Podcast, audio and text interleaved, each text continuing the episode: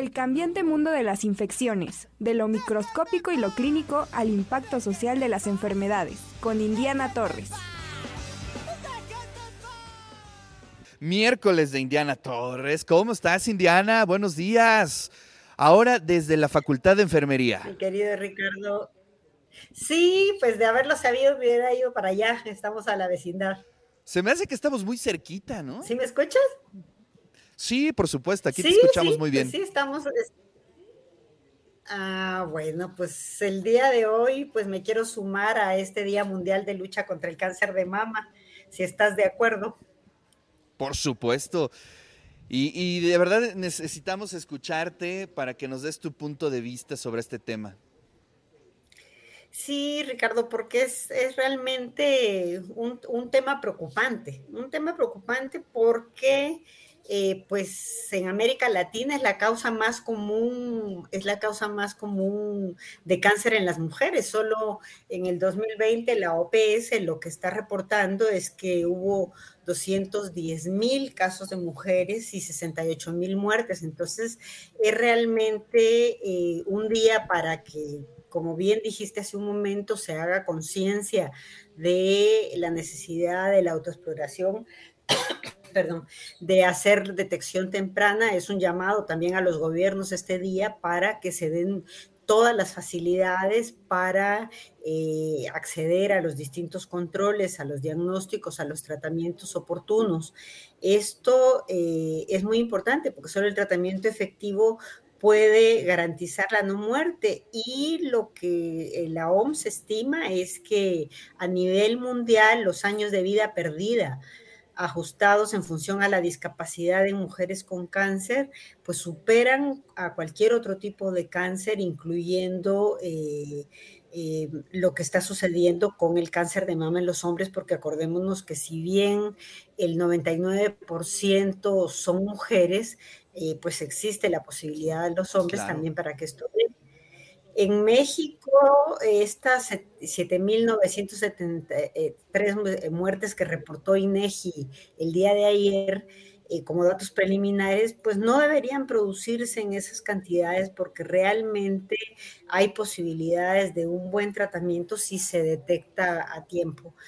Puebla ocupa un lugar eh, más abajo de, lo que está sucediendo a nivel nacional, tenemos el lugar 25 y mientras en el país son 18.42 por 100 mil mujeres las que están falleciendo por esta causa, en Puebla esto baja a 13.5, que de todas maneras no es despreciable, porque lo que reportaron a, a propósito de este día, este día es que hubo en Puebla el año pasado 306 eh, mujeres muertas, que parecía no mucho, pues son 10 mujeres que mueren por cáncer de mama cuando eh, tenemos toda la posibilidad de, eh, detectar a tiempo, ¿verdad? Entonces, existen factores de riesgo que es importante que se consideren a medida que envejecemos, las mujeres pues tenemos mucho más posibilidades de padecerlo, cuando la vida menstrual duró más de 40 años, es decir, que empezó la menarca, empieza la menstruación antes de los 12 años y se sobrepasa de los, de los 52, 55, hay más posibilidades. Cuando después de la menopausia hay necesidad de utilizar terapia hormonal de reemplazo, esta eh, también eh, eh, pone proclive a una mujer al cáncer de mama y es necesario entonces estar haciendo controles muy permanentes. Hay antecedentes que no podemos cambiar, como que si nuestra familiar tuvo cáncer de mama o de ovario, o el que tengamos genes específicos, pero los que sí podemos cambiar son la obesidad, el sobrepeso, el tabaquismo. Y este es un, es un llamado a, a las mujeres para que eh, finalmente mantengan un peso saludable, hagan ejercicio, eh, se alejen del tabaco, es decir, tener un estilo de vida activo que permita reducir eh, los factores de riesgo que están presentes, aunque sí hay que recordar que hasta el 70% de los casos se va a dar en mujeres sin factores de riesgo identificados. Entonces, aquí el, autoexamen se promueve, pero no necesariamente se hace y hay que recordarle a todas las mujeres por arriba de los 20 años de realizarlo una vez al mes, revisándose debajo del brazo, de ambos brazos, toda la mama, por encima de la mama.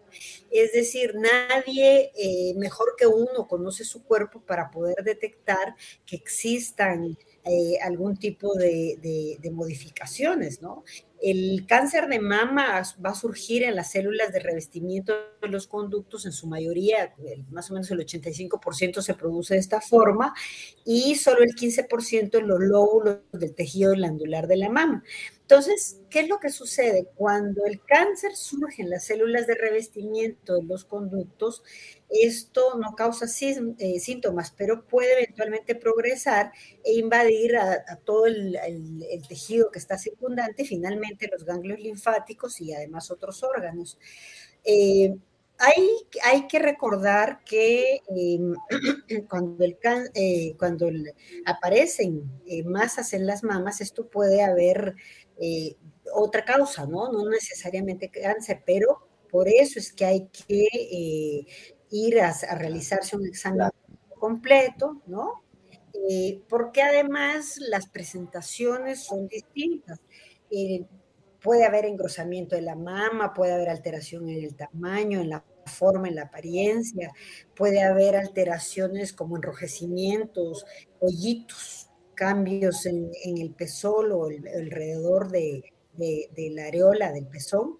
Eh, pueden haber secreciones anormales y los cáncer avanzados pueden erosionarse a través de la piel y propagarse a otras partes del cuerpo. Entonces, hay que eh, saber reconocer los signos de, alarma en cuanto aparezca algo que no haya estado ahí, hay que buscar ayuda médica y realizarse las, las aparte de la, de la autoexploración, fotografías después de los 40 años, si es necesario, bueno, se harán ultrasonidos, se harían resonancias, pero realmente el tratamiento es eficaz y eh, se detecta a tiempo, podemos hacer bastantes cosas. Entonces, eh, aunque haya necesidad de radiación o de, medicamentos, lo cierto es que la efectividad va a depender de que se acuda a tiempo a buscar eh, ayuda médica y poder de esta forma tratar efectivamente.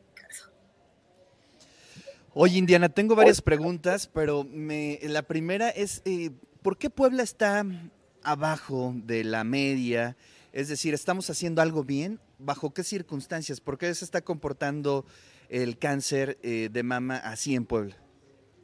Mira, los factores de riesgo que, mencionábamos hace un momento eh, son, se tienen un comportamiento distinto en, en, el país. Existe dentro de esos factores de riesgo, por ejemplo, las radiaciones. Entonces, en los estados del norte, en donde han habido más, eh, más eh, industrias, de alguna manera, que producen radiación, al parecer tienen, tienen relación con el comportamiento que se está teniendo en esto. Eh, el nivel de, de, obesidad que se presenta en algunos estados del país es mayor a lo que se presenta en pueblos. Con esto no quiero dar una respuesta total, porque realmente no es que haya habido un estudio para decir por qué, pero pensando en cuáles son los, posibles factores de riesgo asociados y el comportamiento que estamos teniendo en Puebla, esto es una razón.